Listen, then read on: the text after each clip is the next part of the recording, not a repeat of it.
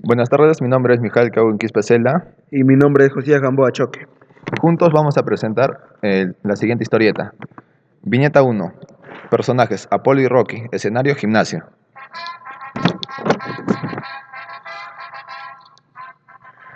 Rocky, amigo, hace tiempo que no nos vemos. ¿Qué haces? ¿Cómo estás? sí, amigo, ha pasado tiempo. Bueno, ahora estoy estudiando en TechSoup.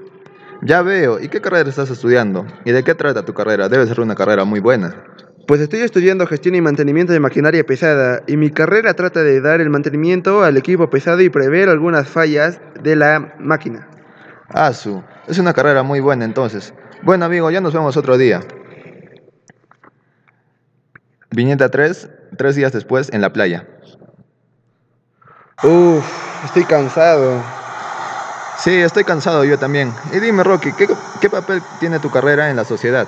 Mm, bueno, mi carrera es muy importante para las empresas que tienen maquinaria pesada, porque yo hago el mantenimiento preventivo. Wow, ya veo. Entonces eres muy importante. ¿eh? Bueno, amigos, eh, sigamos caminando al día siguiente en el auto.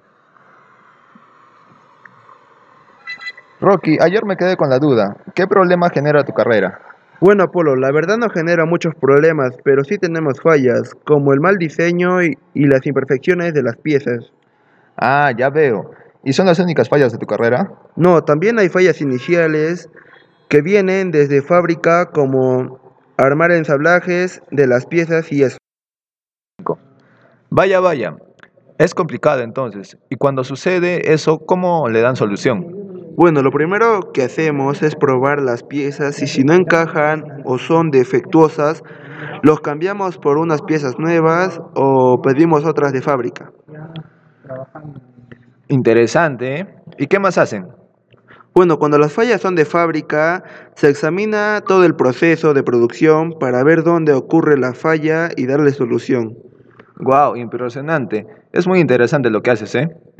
Viñeta 6. Bueno, amigo, eso hago en mi carrera.